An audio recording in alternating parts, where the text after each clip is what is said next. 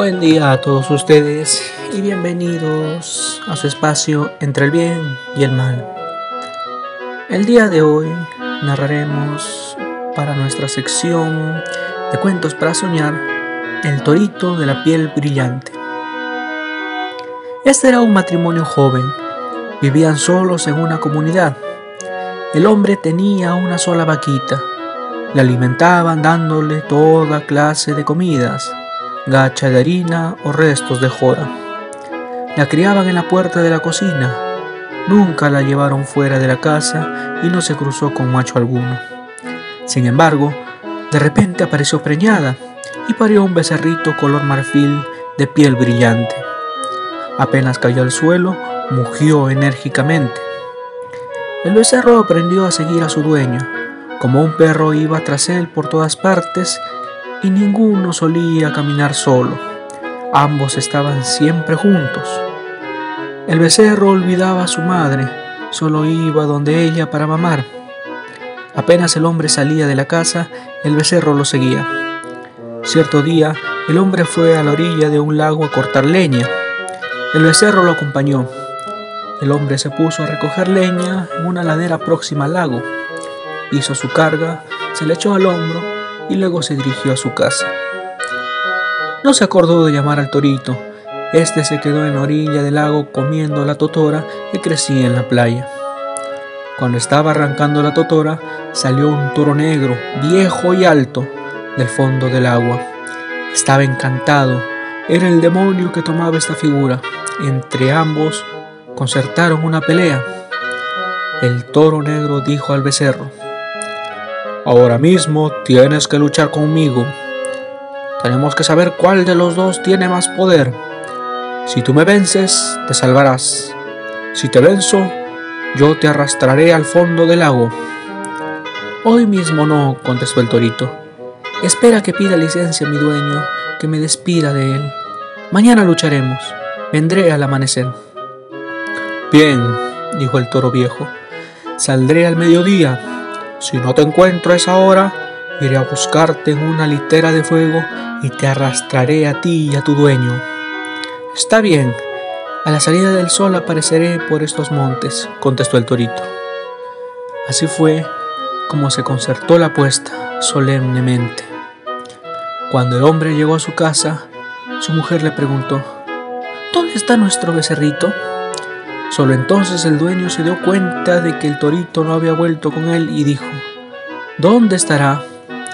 Salió de la casa a buscarlo por el camino del lago. Lo encontró en la montaña. Venía mugiendo de instante a instante. ¿Qué fue lo que hiciste? Tu dueña me ha reprendido por tu culpa. Debiste regresar inmediatamente, le dijo el hombre muy enojado. El torito contestó, ¡ay! ¿Por qué no me llevaste, dueño mío? No sé qué ha de sucederte. ¿Qué es lo que ha ocurrido? ¿Qué puede sucederme? preguntó el hombre. Hasta hoy no más hemos caminado juntos, dueño mío. Nuestro camino común se ha de acabar. ¿Por qué? ¿Por qué causa? volvió a preguntar el hombre. Me he encontrado con el poderoso, con mi gran Señor Mañana tengo que ir a luchar con Él. Mis fuerzas no pueden alcanzar a sus fuerzas. Hoy Él tiene un gran aliento. Yo no volveré. Me he de hundir en el lago, dijo el torito. Al oír esto, el hombre lloró, y cuando llegaron a la casa, lloraron ambos, el hombre y la mujer. Ay, mi torito, ay, mi criatura, ¿con qué vida, con qué alma nos has de dejar? Y de tanto llorar se quedaron dormidos. Y así, muy al amanecer, cuando aún quedaban sombras, muchas sombras, cuando aún no había luz de la aurora, se levantó el torito y se dirigió hacia la puerta de sus dueños y les habló así. Ya me voy. Quedaos pues juntos. No, no, no te vayas, le contestaron. Aún que venga tu señor tu encanto, nosotros le destrozaremos los cuernos. No podréis, contestó el torito. Si hemos de poder, espera, pero el torito saltó hacia la montaña. Subirás a la cumbre y, muy a ocultas me verás desde allí, dijo. El hombre corrió, le dio alcance y se colgó de su cuello y lo abrazó fuertemente. No puedo, no puedo quedarme, le decía el torito. Iremos juntos. No, no, mi dueño. Sería peor. Me vencería. Quizás yo solo, de algún modo, pueda salvarme. Y como ha de ser mi vida si tú te vas, decía y lloraba el dueño. En ese instante el sol salía, ascendía en el cielo. Juntos viviréis, juntos os ayudaréis, mi dueño. No me atajes, mira que el sol ya está subiendo. Anda a la cumbre y mírame desde allí, nada más, rogó el torito. Entonces, ya no hay nada que hacer, dijo el hombre, y se quedó en el camino. El torito se marchó. El dueño subió al cerro y llegó a la cumbre. Allí se tendió, oculto en la paja, miró hacia el lago. El torito llegó a la ribera, empezó a mugir poderosamente, escarbaba el suelo y echaba polvo al aire. Así estuvo largo rato, mugiendo y aventando tierra, solo, muy blanco en la playa.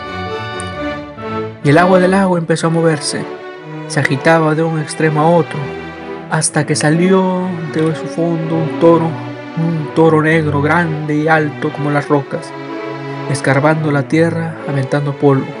Se acercó hacia el torito blanco. Se encontraron y empezó la lucha. Era el mediodía y seguían peleando, ya arriba, ya abajo, ya hacia el cerro, ya hacia el agua, el torito luchaba. Su cuerpo blanco se agitaba en la playa. El toro negro lo empujaba, poco a poco lo empujaba hacia el agua, y al fin le hizo llegar hasta el borde del lago y de un gran astazo lo arrojó al fondo. Entonces el toro negro, el poderoso, dio un salto y se hundió tras de su adversario. Ambos se perdieron en el agua. El hombre lloró a gritos, bramando como un toro descendió la montaña. Entró a su casa y cayó desvanecido. La mujer lloraba sin consuelo.